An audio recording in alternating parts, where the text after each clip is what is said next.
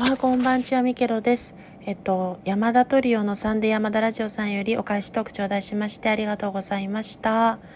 あの、なんて言うんですかね、あの、愛に生きる才能は生まれつきではない鈴木真一さんという方の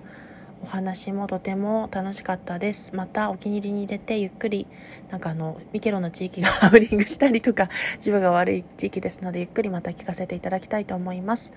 なんか、またしみじみと聞きたいような配信でしたしその山田トリオさんの自体のあのサンデー山田ラジオさんの演奏もいつも楽しみに聞かせていただいております。アーカイブなどもゆっくりとまた聞かせていただきたいと思います。ありがとうございました。